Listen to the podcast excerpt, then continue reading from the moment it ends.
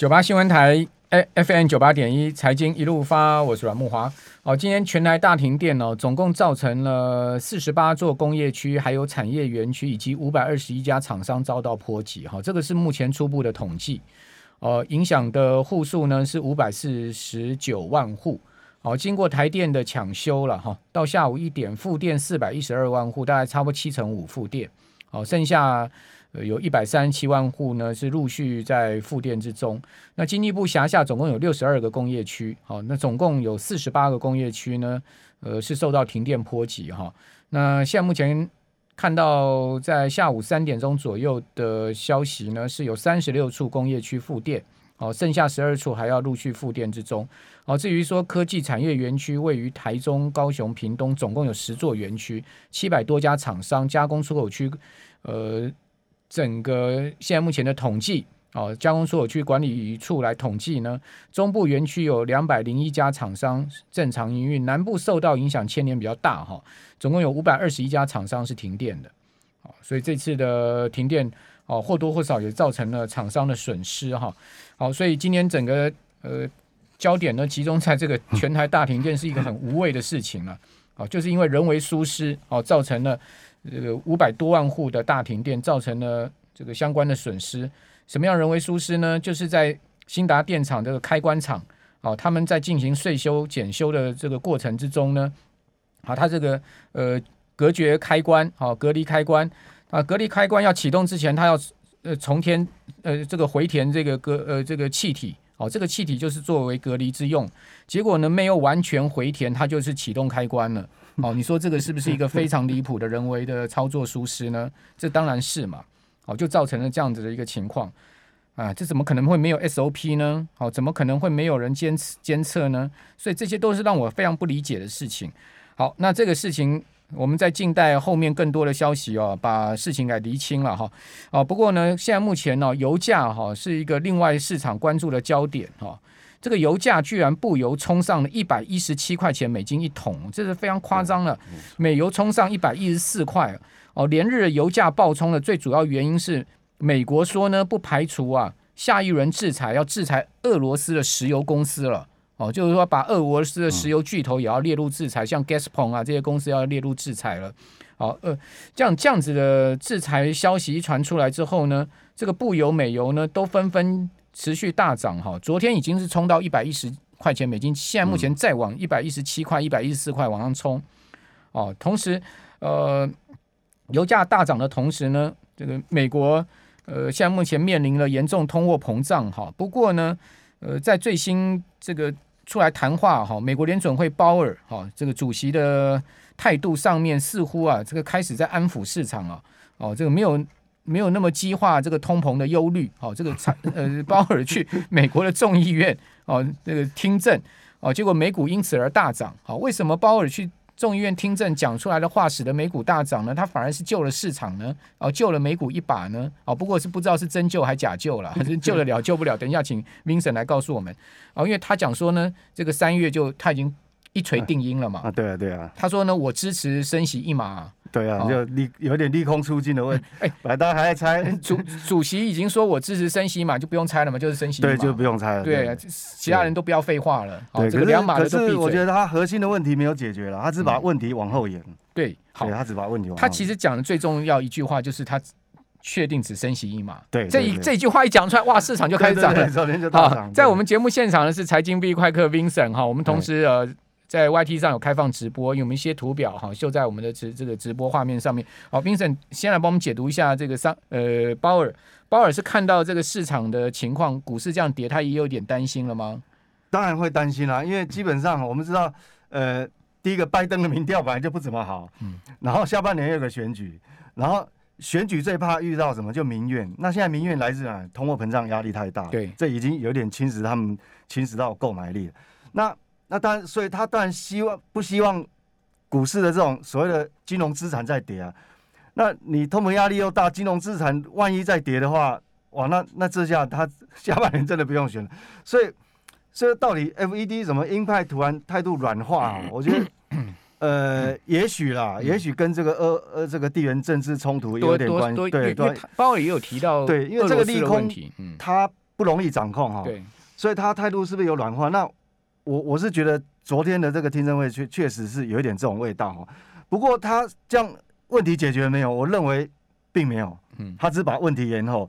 那问题延后的结果就是说，要么你这个地缘政治冲突能够迅速的化解，那让油价下来；否则的话，我觉得他问题只会越堆越多。而且各位，呃，要了解一件事情哦，大家都关心油价哈，其实油价只是本来只是一个一个一个一个重大变因，现在是不是只有油价而已？No，不是只有一个粮价，粮食价格。金属价格，什么东西都在涨。对，你现在在收听这个节目的时候，我跟各位报告一下。OK，小麦昨天小麦期货昨天涨停板，涨停板对。现在电子盘早上涨停板到现在锁起来都还没有开，哇，连两天涨停板，已经冲到十一块钱美金之上了嘛，对不对？所以你要知道，对，所以这个期货它现在一一三四嘛，所以你看，哎，期不是个股哎，不是个股涨停板，期货涨停板锁起来，所以你看，它把黄豆、玉米本来已经。冲高到一个程度已经有压力，结果现在因为小麦涨停板又把它拉上去，所以你要知道说，我想古今中外哈，古今中外很少有例外，就所谓的官逼民，不能说官逼民反啊，就通常哦，那个那个会会有改朝换代，或是这个这个总是会有一个因素叫民不聊生啊。你你如果油价涨了哈，一个因素就已经够累了，那头一个头两个头大，现在现在连这个小麦昨天涨停，现在涨停了，这个不是个股，所以我觉得说。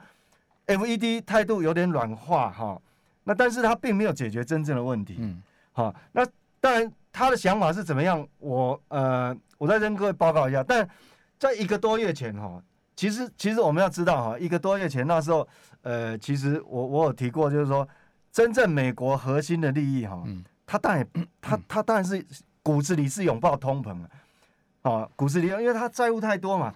但是你看，才几个交易日之前哈，我们我们讲几个交易日之之前，他那时候 Fed Watch 他那时候看那个交易出来的利率期货是升息六码是冠军的，对。然后第二名三十一趴是七嘛，嗯，多恐怖！才过几个交易日，马上就掉下来，现在变升掉到升息几率最高变五嘛。我看明天资料出来剩下四嘛，嗯，那这个不意外。为什么？我一个多月前我就想说，虽然是这样啊，但是美国核心利益。他是希望通膨，但是这个通膨是有条件的，是不能过高啊，就是可控制的通膨，不能失控。那如果说你粮价再这样涨的话，那个后面我们就很难很难讲了。现在 CPI 已经七点五了，对对，已经有人预估了二月 CPI 会到八趴，甚至呢也有人预估说可能会冲到九趴，甚至十趴。你对，即便你把核心核心那个呃，你核心去掉也六趴，对你你把那个油价跟粮食去掉，还是会很高，六趴，对，还是会很高，还是六趴。对，因为这个东西就呃很难避免，因为油油价，那有些人讲说哈，可能油价啊不知道油油呃粮食价格跟油价有关系，因为你要知道油价涨成这样，你知道全世界现在所有的肥料哈涨翻天了，所有的肥肥料，俄罗斯是全世界最廉价的肥料出口国，对对对，对不对？它是仅次于它是小麦最大的出口国，虽然产量不是最大，但出口量是占全世界最大，所以所以这个是有点哦，所以现在变成说。到底西方你要拿什么方法制制裁的方式，不要踩到自己脚，又能够，呃，又能够达到制裁效果？我目前为止还没有看到一个妥善的、很妥善的方法。这个是有冲突了。你你制裁俄罗斯，你一定自己也会多少受伤嘛？这种这种制裁下去不会没有反效对效应的。所以，所以我说哈，所以我说现在变来讲啊，就是说我们看到这个但啊，这个如果可以看到有有可以看到图表的，你看到现在第。非话觉得降息的几率是掉下来，但是它没有解决真正的问题，他只是解决了哈什么，就是美国自己因为债务失踪了，它当然不能升息太多了哈。那那这个我们跳过去，因为这个已经很多人其实大概都会知道。对。那现在变成说，我我我想说战争哈，我们在过去历史呃几次重大的冲突，我们有那个资料嘛，就是说。战争的影响其实它是短短暂的，嗯，好短暂。那我们先这个，我们也不是普丁，我们也是也不是拜登，我们也不知道这个冲突到底会多久。但是如果是短暂的话，那接下来真正能够回到原来的轨迹哈，那我们就要看两两大因素，只有两大因素真正那个力力量是可长可久，一个就是货币政策，嗯，一个就是基本面。那现在货币政策，反正呃木华哥刚讲嘛，一锤定音，那我们就先不考虑这个月这个他 要升息几码问题。股市至少会获得缓解哈，那第二个影响的呢，那我们就要看基本面哦。本来上个月的这个基本面数据出来，就是这个 ISM 制造指数 PMI 哦，我还有点担心了，因为上个月真的是掉掉下去哈，那那就是但这个月上去了嘛？对，那这个月来讲新公布出来了哈，那各位画面上哈，那二月的五十八点六，哎，又又跳回去了，哦，那我当然就松了一口气。那我们如果看这个内容哈，它内容是这样，最重要就我们要看新订单是不是是不是真的新订单出有上来，因为本来。呃，上个月在公布那个消费数据的时候，其实消费数据并不怎么好。是。哦，那新公布出来新单新订单哦，比上个月跳增非常多哦，嗯、以比上个月跳增了三点四个百分点，哇，这个幅度是非常非常的大，五十七点九跳到六十一点，呃，不是，它是新呃对新订单从五十七点九跳六一点七哦，三点八，非常恐怖。所以这样来讲的话，至少我们松一口气，这个基本面好是有力道。好，我们这边先休息一下，九八新闻台。FM 九八点一财经一路发，我是阮木花。我们常讲一句老话了，嗯，冰冻三尺非一日之寒。啊，真的，真的，真的。好，台电会一再发生这种人为操作疏失，造成全台大停电。你说为什么全台会大停电？因为新达电厂它一跳机之后，嗯，那全台这个电网并联全部跳开嘛，哦，就造成。它会不稳定，对。好，那我们现在目前在直播有我们的网友哈。很专业的说了一句话啊，这个就是行话了哈。这个博成说呢，理论上这个隔离开关呢，应该有绝缘气体的压力阀，哦，压力开关，所以压力不到不会动作。照来讲，你气体未完全回填呢，照来讲这个压力开关它不会动作，那怎么可能按钮按得下去呢？所以说基本上这个是很，所以我觉得匪夷所思的事情嘛。整个台电的输配电哈，还有一些。呃，变电所，我认为它它的设备也是老化的差不多了。我觉得这个是问问题，老化的问题，管理的问题，里面松散的问题，嗯、然后呢，下情不能上达的问题，上面长官拍马屁的问题，只会做官做呃做人的问题，什么不是问题？没有错，没有错，对不对？那那所以这个，我觉得。可能哦，今年不会，今年不会只有这一次，所以大家心里要有准备。哎，对对对对，家里柴油发电机准备好，就意思就是这样子，对。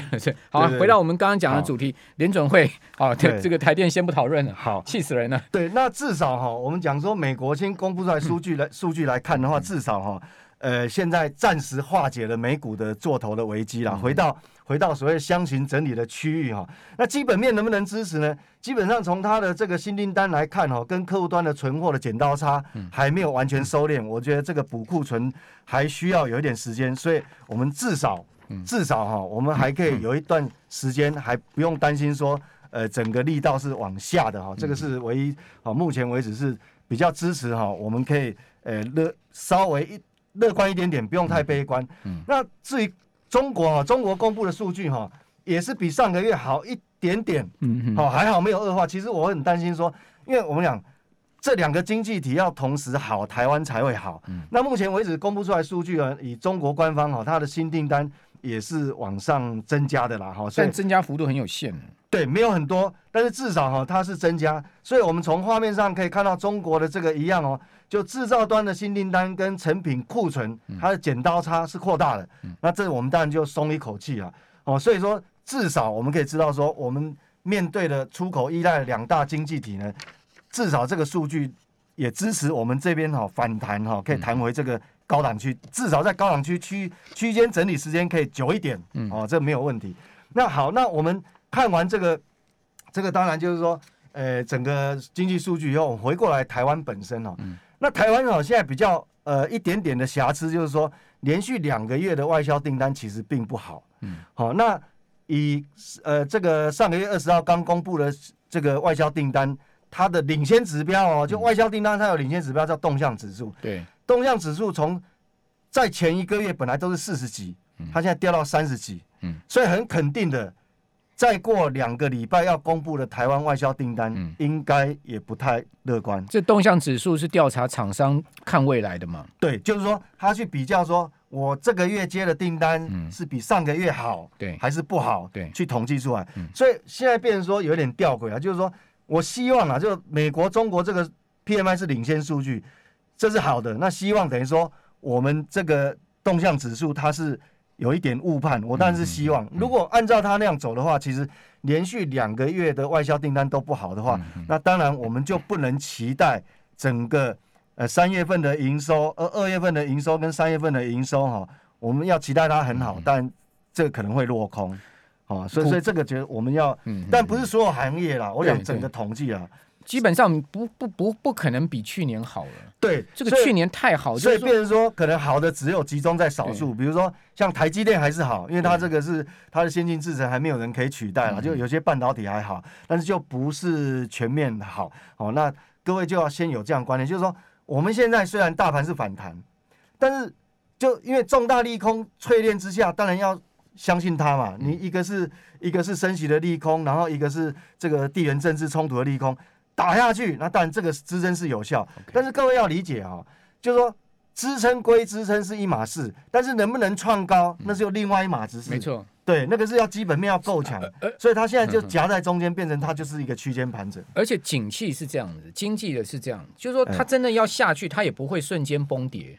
呃，当然是它它会它会用消退的方式，对，会慢慢的。但是我们现在已经慢慢看到这种消退的影子了。对，就是说，哎，有看到这种影子。那现在唯一变成说。我们希望哈，现在油价也涨就算了，然后粮价也暴涨了哈，小麦到现在涨停板还没开，所以我们只是期待说未来的一到两个月，希望说这这样的通膨压力没有传导到消费市场。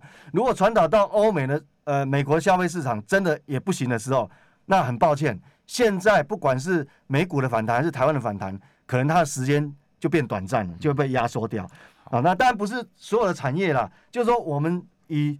去年基期比较低，今年还可以支持你这个，因为供应链缓解又支持你往上成长的比较明确。当然，除了部分一部分半导体以外，还有一个很重很重大的板块，可能就是我们未来要朝的方向，就是汽车。因为汽车有些供应链缓解之后，好，如果呃我们可以看画面上的话哈，因为去年有一个凹洞，这个蓝色柱状体这边都是基期很低，这个疫情的关系嘛。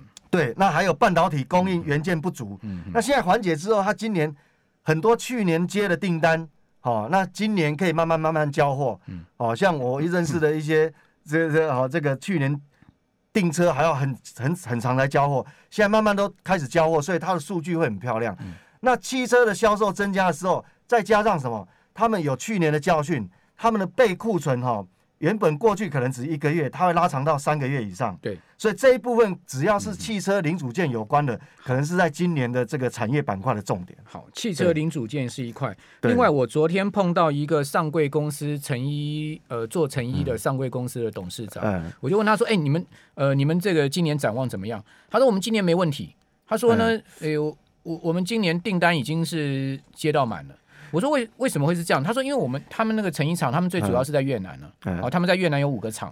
他说呢，越南去年他们停了三个月，所以积压了很多订单，全部移到今年。这个就刚 Vincent 你讲的一一模一样，跟汽车的情况。对，就汽车部分的，像我们讲说汽车，比如说很多功率元件，去年不是缺到爆吗？对。那今年慢慢舒缓了以后，那订单接了，它就交车就会顺利了。OK。好，那当然不是只有这个功率半导体了。那那汽车。呃，零组件，你主要是看功率半导体的部分，二极体这些吗？哎、欸，这些都算。那只要是泛，不一定是半导体哦，只要是跟汽车零组件有关联的，嗯、基本上今年大概就会比较没有像去年压力那么大。我我是我举个例啦，但不不一定是他。我因为我刚刚脑袋刚好想到一个，比方讲，去年第四季接到很多特斯拉的大呃订单，那个订单量哦、呃、往上修很多。那那家叫什么？六六二三五那家叫什么？嗯。哦，它不是半导体哦，好，它不是半导体，哦，六上好像是华孚，华孚，对对对，做做那个安全带扣件的啦。对，然后对，但是它接了大量 Tesla，因为 Tesla 有很多铝镁合金，因为你电动车要很多轻的机构机构件。对。那它做很多铝镁合铝最近大大涨，对，又又缺，然后铝价创历史新高。对，然后镁也是镁缺镁镁这个元素。缺的一塌糊涂。那时候因为中国供应有点少，那他既然接到特斯拉订单，而且特斯拉都是长约的单啊，好，所以像这个已经整理很久，类类似这种，只要是汽车零组件的，那刚好它啊今年营收又有机会比去年大成长，哎，股价又整理一段时间，那这个就 bingo，好，所以说朝这个汽车板块，例如这个概念了，对这种概念就是说像汽车的板块哈，除了我们。朗朗上口，常常在讲的半导体以外，那汽车的板块可能会有这传。Vincent，你上次来有跟我们听众朋友谈到，就是说在细晶圆的部分，嗯、那我们看到环球晶没有并到市创，股价真的崩的不行，中美金也是大跌跌呃从从两两百四十五块两百四五十块跌到一百八十几，也是跌得很惨。然后另外台盛科合金也都是消沉了嘛。对，那那这一块怎么看呢？怎么看哈？我觉得很多人会有点担心，但是我认为哈，趋产业趋势没有改变，这个是机会。好，这个不是这个你不要害怕，这个是机会。为什么？因为它为什么跌？第一个，其实不是并购失败那么简单哦，它还要提列，因为它现在转投资视创还有十几趴嘛，那它没有列入长投，它没有列入长投，变成是它是要每个季要公布在财报的损益表，不是资产负债表。变成说，只要德国的市创股价没有弹上去的时候，嗯。它必须会有所谓的金融的这个所谓的折折价损失的那叫损益损益表，所以它变成哦，它去反映这一块。利空还没出来，对，但是但是这个已经股价已经先跌了，就已经 price in，对，就已经反映了，所以已经既然已经反映了，反而我就认为说，好，这个是短线，这个反而是机会，为什么？因为你那个新的产能还要二啊，还要二零二四才开出来啊，所以它细晶圆用量缺还是缺啊，这个不会改变，所以。不管是台盛科啦、合金啦，还是这个环球金，我认为这个产业趋势没有改变。好，趋势没有改变了，这是一个很重大的意外插曲了。我们今天非常谢谢财经 V I 课，谢。